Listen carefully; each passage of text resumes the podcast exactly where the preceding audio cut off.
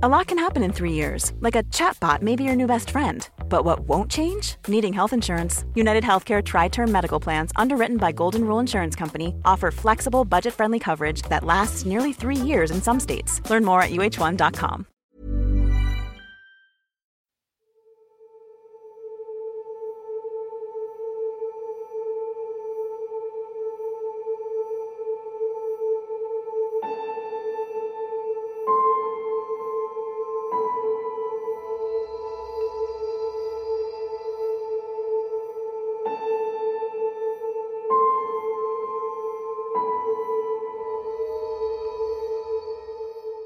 Para finales de 1994, Om Chinrikyo ya contaba con millones de dólares, más de 40.000 miembros, armas químicas y muchos enemigos. No solo habían construido un ejército desde cero, Choco Asahara y sus seguidores ya habían atacado a cuanta persona se ponía en su camino. Y el inicio del año 1995 fue para el grupo el momento decisivo, lo quisieran o no sus constantes ataques ya no pasaban desapercibidos por las autoridades. Esta es la última parte de Om Shinrikyo.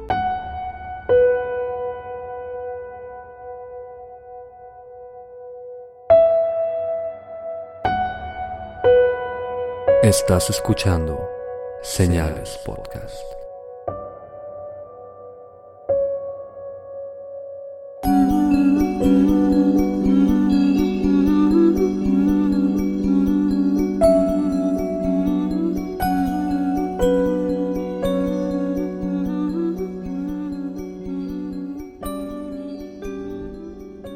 Noches, gracias por acompañarnos en una nueva edición de Señales Podcast.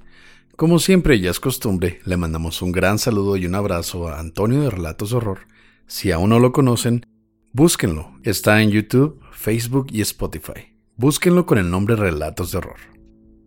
También visiten señalespodcast.com donde tenemos a Juegatela Podcast, donde escuchan todo lo relacionado con el fútbol mexicano principalmente y algunos otros deportes también.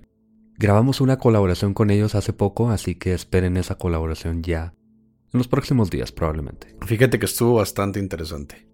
También pueden encontrar a Generación N, un canal dedicado a videojuegos, cómics y todas esas cosas nerds que nos interesan a todos.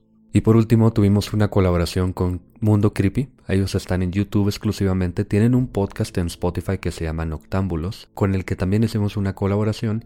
Pero este acaba de salir, es sobre historias de encuentros por internet. Y está bastante bueno, visítenlo también, Mundo Creepy en YouTube.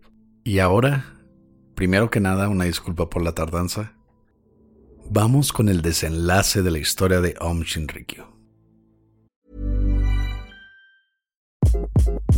Hi, this is Craig Robinson from Ways to Win, and support for this podcast comes from Invesco QQQ. Invesco QQQ is proud to sponsor this episode and even prouder to provide access to innovation for the last 25 years. Basketball has had innovations over the years too. We're seeing the game played in new ways every day.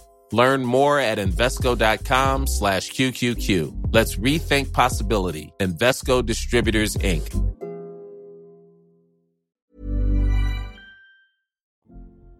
Entre el final de 1994 y principios del 95, varios miembros de Om Chinrikyo atacaron a diferentes personas a quienes consideraban un peligro, usando gas BX, que es un gas muy parecido al sarín, solo que este solamente al contacto con la piel te detiene el cuerpo básicamente. Dejas de respirar, dejas de poder moverte, y esto es algo que simplemente tenían que rociárselo en la piel a las personas intentaron asesinar primero a un abogado defensor de exmiembros llamado Taro Takimoto, aunque fallaron. Tan ineptos eran estos que nada más tenían que rociarles con una jeringa, ni siquiera inyectarlo, y aún así fallaron en matarlo. Pues es que sabíamos que no eran terroristas desde el principio. Ya mencionamos en cada uno de nuestros episodios que estos hombres eran seguidores de Om Shinrikyo porque buscaban algo que hacer con sus vidas eran oficinistas, eran técnicos, eran gente que nada más juntaba dinero y se enclaustraban en sus casas y en sus mundos de fantasías. Así que Om Shinrikyo les daba una oportunidad de por fin hacer algo por sus vidas. El 28 de noviembre atacaron a Noburu Mizuno, quien ayudaba a los disidentes a alojarse temporalmente y levantando demandas para recuperar sus donaciones. La razón es clara porque lo querían matar. Aunque el primer ataque contra él falló y fue atacado de nuevo solamente unos días después, el 2 de diciembre, casi matándolo. Casi. Casi. Después de dos intentos no pudieron matarlo. No, hasta el 12 de diciembre, que atacaron a Tadahito Hamaguchi, él fue asesinado mientras corría en un parque en Tokio y se creía que él era un espía dándole información a la policía. Ni siquiera lo tenían por seguro, simplemente pensaron que era un informante y a él sí lo logran matar. Pues ya estaban en la paranoia, ¿no? A lo mejor era un informante o tal vez era una persona que estaba ahí investigando qué estaba pasando. A él con una jeringa le rocían este gas en el cuello y cae básicamente muerto.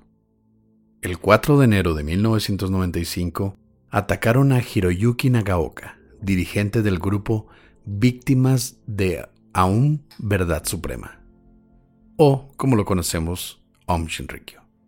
Y en febrero intentaron matar a Ryuho Okawa, quien era líder de una secta religiosa enemiga que hablaba en contra de Aum. Luego, el 17 de enero de 1995, Asahara recibió un regalo de Dios. Un terremoto en Kobe, Japón, una ciudad de 1.5 millones de habitantes, y el terremoto mató a 5.500 habitantes en solo 15 segundos. Y Asahara obviamente lo usó como prueba de que sus profecías se estaban convirtiendo en realidad. Esa era la excusa perfecta para decir que el Harumageddon estaba comenzando. Tal vez no el Harumageddon porque recordemos que él está pensando en el Harumageddon como la guerra entre dos potencias, Estados Unidos y Japón. Pero él dice, yo veo el fin del mundo. Me voy a hacer cargo, obviamente, pero algo está pasando. De alguna manera u otra, cualquier cosa es una excusa para decir yo soy el salvador de ustedes. Eso es cierto. Y que le va saliendo muy bien hasta ahora. Solo que Om Shinrikyo se metió en problemas luego del asesinato de Kiyoshi Kariya. Kiyoshi era hermano de una miembro de OM que había donado casi 600 mil dólares hasta ese momento. Pero la mujer intentó huir del grupo luego de que Choco Asahara la presionara para darle todas sus propiedades, sobre todo una casa que ella no quería darle al grupo por obvias razones. Y Choco no la iba a dejar ir tan fácilmente, sobre todo siendo una miembro tan adinerada. Choco formó un equipo de cuatro personas y les ordenó encontrar a la mujer y traerla al campamento.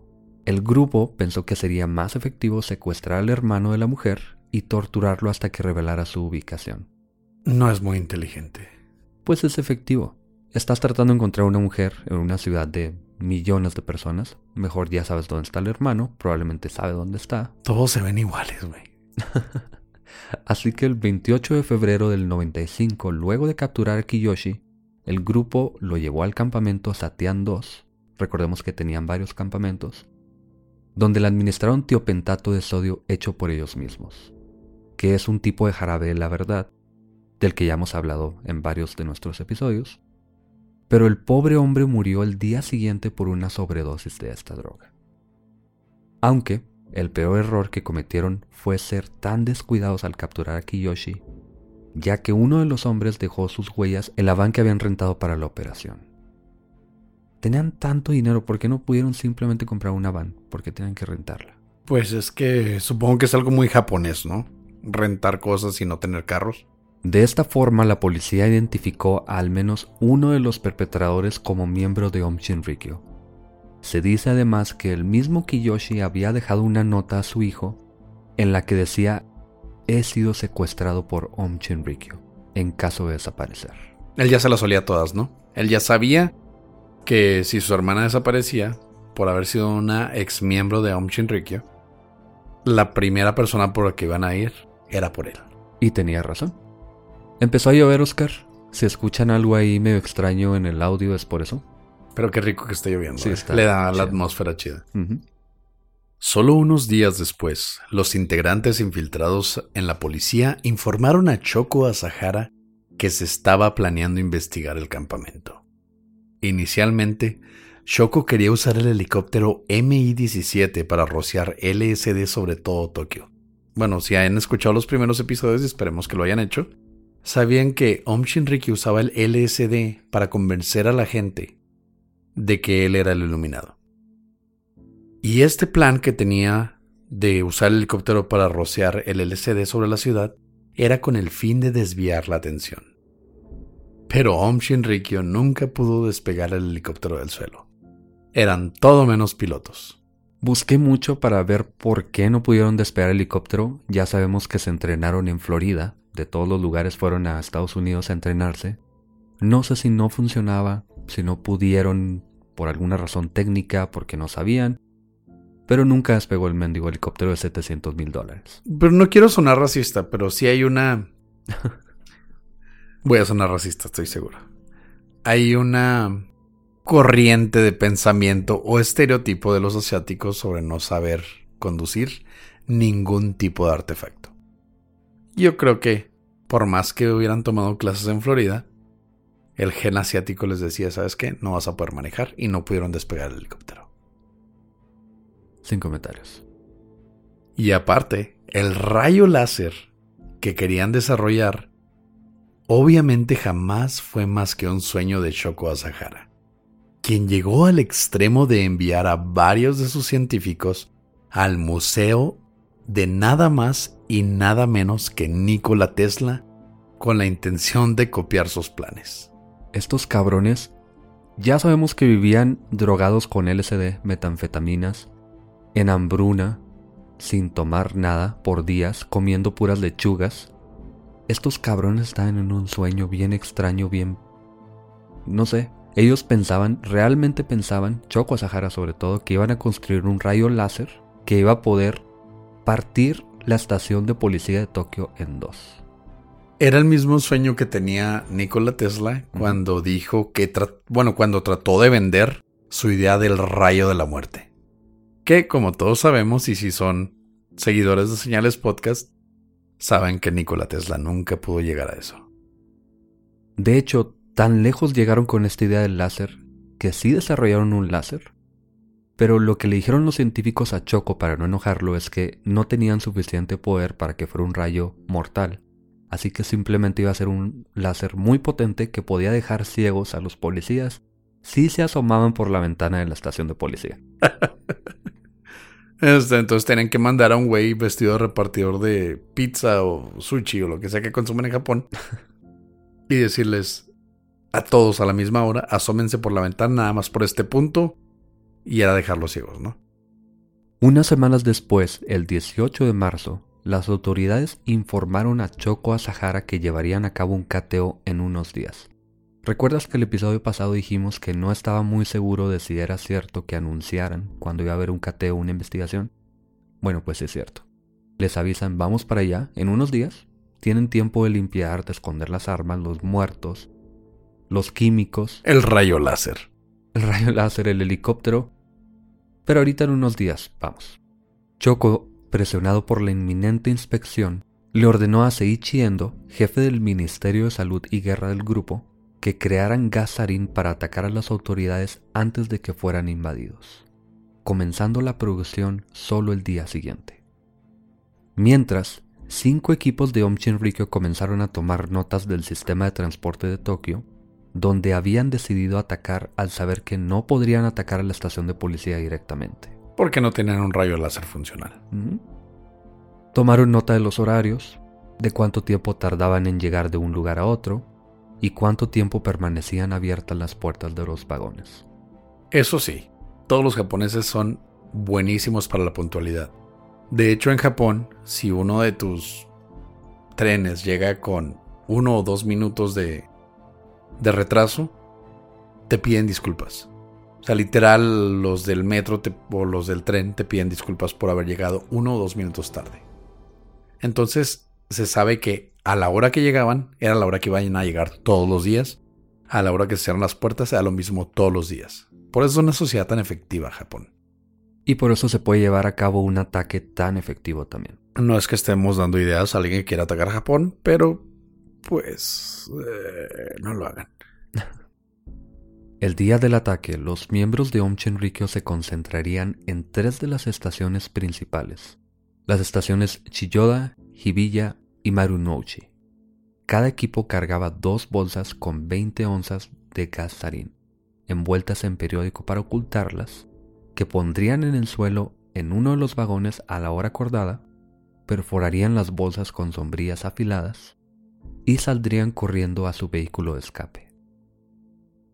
Las tres líneas entonces seguirían sus rutinas hasta llegar a la estación central Kasumigaseki, justo debajo de la estación de policía, a la hora del relevo de turnos y con el gasarín en su máxima expansión.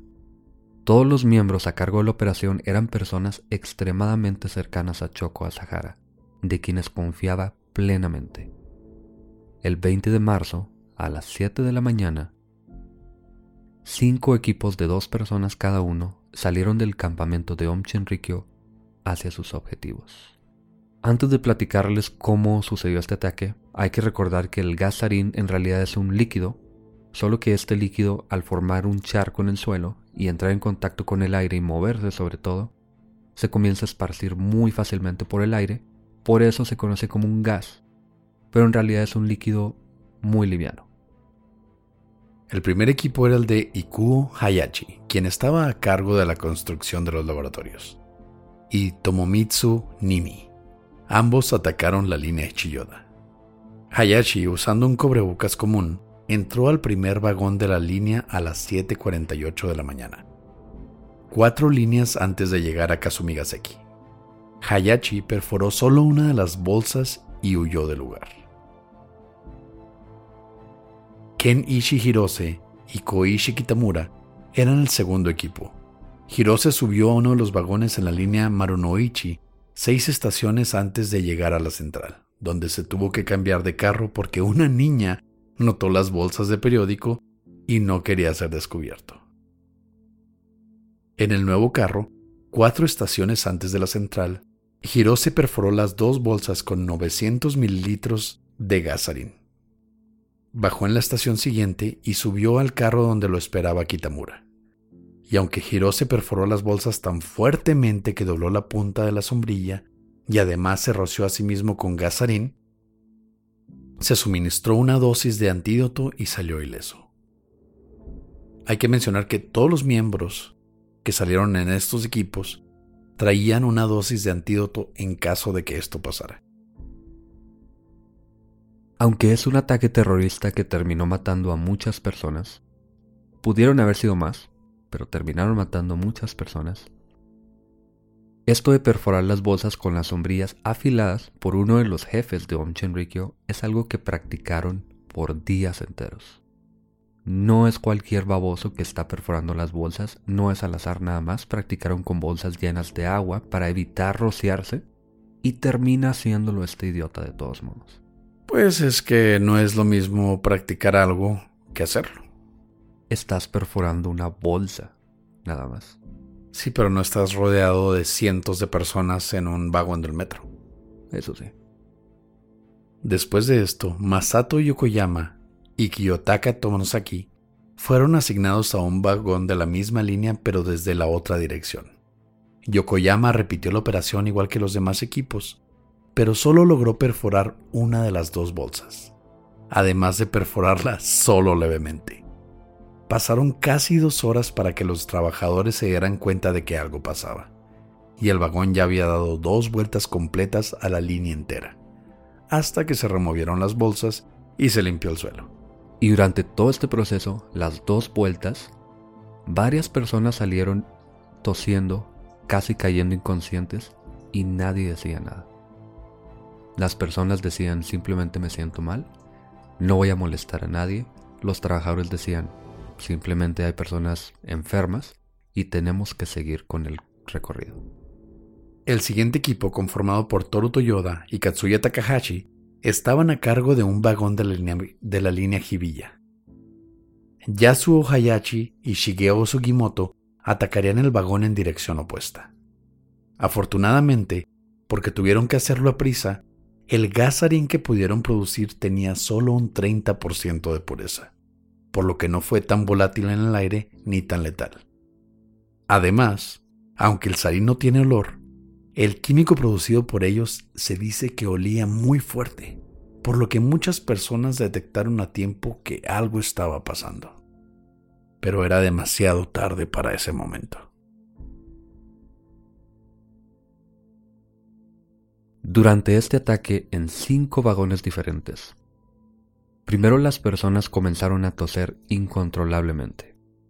Otros subían sin saber que algo pasaba, pero luego de dos estaciones algunas personas comenzaron a caer al suelo convulsionándose. Pero eso solo hacía que el gas se esparciera aún más. Personas subiendo o bajando de los vagones pateaban estos charcos de gasarín o lo movían por el aire y solamente se esparcía. Y aún así, las líneas no pararon jamás. Luego de varias estaciones, uno de los pasajeros presionó el botón de emergencia en la línea Marunochi y el vagón se detuvo en la siguiente estación, donde fueron evacuados. Aunque inicialmente la policía creyó que se trataba de una explosión y fue reportado de esa forma por algunas horas, pero un tiempo después se aclaró que había sido un ataque bioquímico. Al final del ataque, más de 250 hospitales atendieron a 5.510 pacientes, de los cuales 12 murieron y más de 1.000 resultaron gravemente heridos. Dos días después, el 22 de marzo, la policía invadió el campamento de Om con apoyo del ejército en caso de ser necesitado. Y aunque la policía encontró químicos, dinero, lingotes de oro puro y a 50 miembros inconscientes por la hambruna, solo arrestaron a tres doctores y un oficial de, y un oficial de culto por sospecha de secuestro. Choco Asahara no pudo ser encontrado hasta el 16 de mayo cuando fue capturado escondido en uno de los otros campamentos.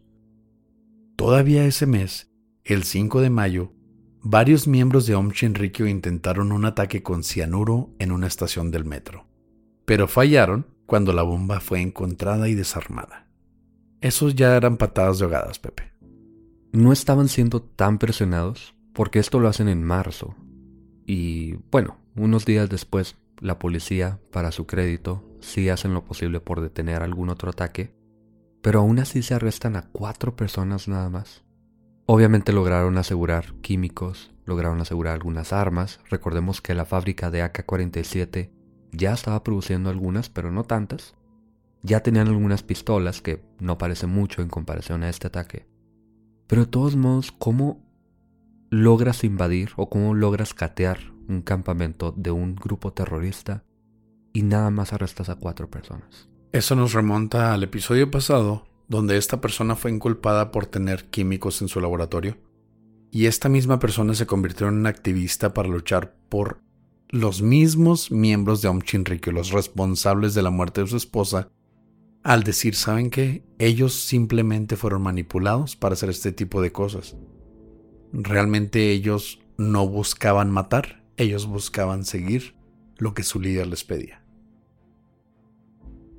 ¿Este grupo sigue existiendo en la actualidad? Esta doctrina del Vajrayana con la que justificaban matar personas con la idea de que no solamente era bueno para ellos porque los ayudaban a acercarse al nirvana básicamente, también ellos obtenían karma positivo, supuestamente. Y poderes, no olvidemos los poderes mágicos que iban a recibir. sí. Supuestamente esto ya no está como doctrina en el grupo. No sé, yo no leo japonés como para leer algún tipo de declaración de parte del grupo, no soy miembro. Tal vez debajo de las cortinas por las sombras sigan pensando en estas cosas. Y para su crédito han devuelto algún dinero a los que donaron, les han regresado algunos, algunas de sus pertenencias y dinero en efectivo también. Pero ahí sigue ese grupo. Dos hijos de Shoko Asahara reemplazaron a su padre como los gurús. Cambiaron el nombre a Alep, que significa líder en hebreo, en el año 2000 y eliminaron las doctrinas bajrayanas que se usaron como justificación para los asesinatos.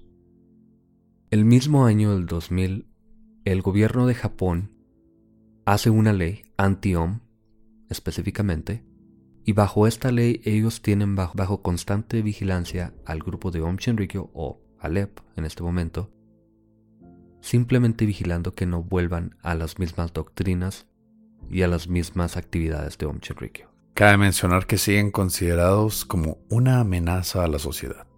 No solo eso, en el 2016, el gobierno de Rusia los declara una organización terrorista y prohíbe a Om Shinrikyo en el país.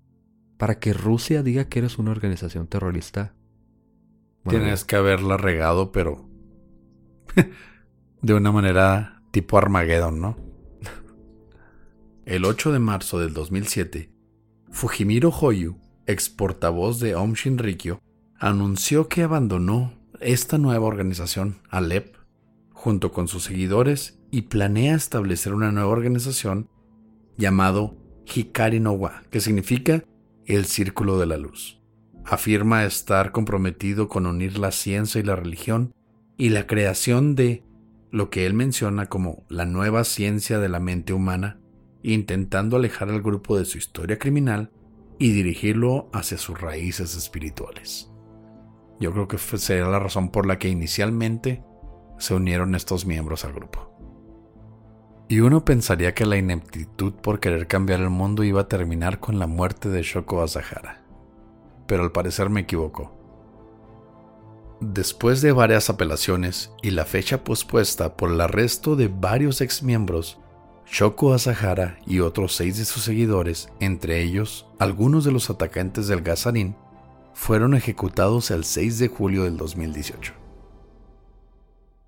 Y uno pensaría que todo esto, toda la ineptitud semiterrorista que estos miembros tenían iba a acabar con la muerte de su líder. Pero al parecer me equivoco. Todavía el primero de enero del 2019, hace un año apenas, un simpatizante de Om Shinrikyo llamado Kazuhiro Kusakabe le dijo a las autoridades que él había atropellado a personas intencionalmente como venganza por haber matado a Choco Asahara. Si no puedo acabar con el mundo con gas, con una bomba radioactiva o con LSD, los voy a atropellar a todos a la chingada. No logró matar a nadie, porque son unos idiotas, ya sabemos, pero logró herir a nueve personas en total. Y hasta ahora, Alep sigue activo. Se dice que la policía logró obtener algunas imágenes de dentro del nuevo campamento de Alep, donde habían fotos de un oficial de policía, de hecho de uno de los dirigentes de la policía, que había sido uno de los principales en desmantelar a un Chinrikyo. Esta foto estaba en una pared sostenida por una navaja y algunas otras fotos de algunos otros miembros de la policía y algunos abogados que ayudaron a desmantelar a un Chinrikyo, así que no estemos tan seguros tampoco. No, yo digo que se cambiaron y que no tenían clavos, entonces pusieron navajas, entonces no hay que juzgar, la verdad. Al final de todo este desastre, de todos los ataques todos los asesinatos e intentos de asesinato contra activistas, abogados, jueces, exmiembros, público en general, la policía, el plan que tenían de comprar armas nucleares o de hacer un arma nuclear, de matar a todo Tokio, de hacerse cargo del gobierno de Japón, instalar a Om o más bien a Choko Asahara como el gurú principal, todo se cae a pedazos. Y se cae a pedazos por la incompetencia de estas personas que estaban siempre drogadas. Hay que tener muy en cuenta que siempre estaban bajo LSD, bajo metanfetaminas. Los miembros del ejército del amor blanco eran los únicos que parecía que estaban, aunque sea capacitados o lo suficientemente fuertes como para hacer algo. Hay que dejar algo muy en claro. Este grupo con millones de dólares, un ejército, básicamente, y personas en Rusia, en Japón y en algunos otros países, no logró el Armagedón o no logró una guerra mundial solamente por su ineptitud. Así de fuerte estaba este grupo, tantas conexiones tenía y tantos miembros tenía con tanto poder, tanto dinero, que le debemos solamente a la estupidez de Choco Sahara que no vivamos en un mundo completamente diferente. Choco Asahara fue encontrado culpable de 13 cargos, entre ellos el asesinato de la familia Sakamoto, y luego de siete años de juicio fue sentenciado a ser colgado a muerte el 27 de febrero del 2004.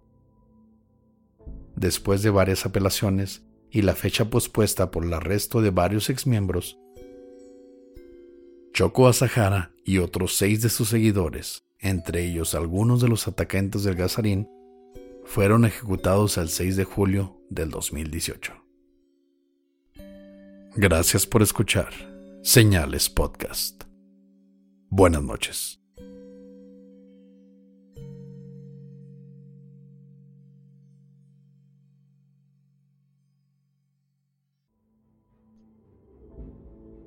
Un chingo de gracias por su paciencia, de verdad. Y también por escuchar el episodio. Y llegamos a los saludos. Primero que nada en Instagram a Mitch Muñoz de Torreón que ahora vive en Chicago. A Daniel que cumplió años el 29 de enero de parte de su novia Mari.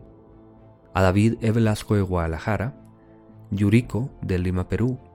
Isra Santana que cumplió años el 10. Él es de Celaya Saludos a Dani y a su familia Hernández Echaniz de Tlalmanalco, a Daniel y a Fernanda de Ciudad de México, que él dice que ella dice que Daniel está enamorado de la voz de Oscar.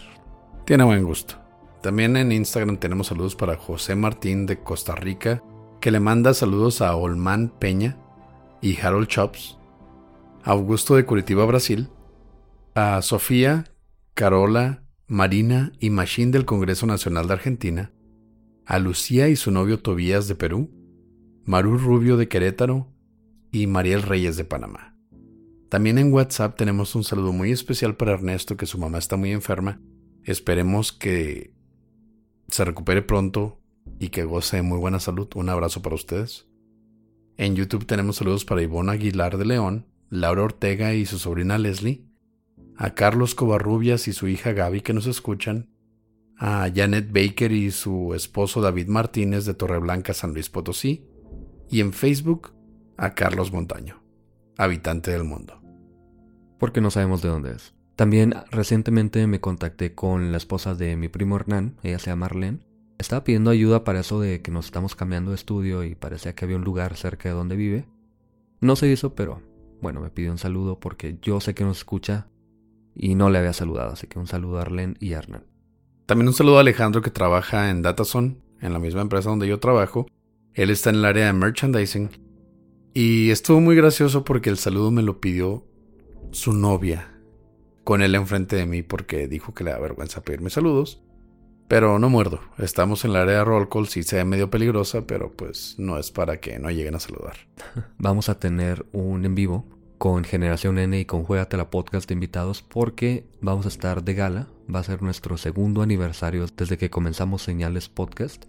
Así que los invitamos a festejar. Se va a poner suave. Y como saben, como vamos a estar todos Señales Network, no va a haber un tema en específico. Pero pues vamos a contar anécdotas de nosotros, cómo empezamos en nuestros temas, etc. Entonces se va a poner sabrosón. Gracias por escuchar Señales Podcast. Buenas noches.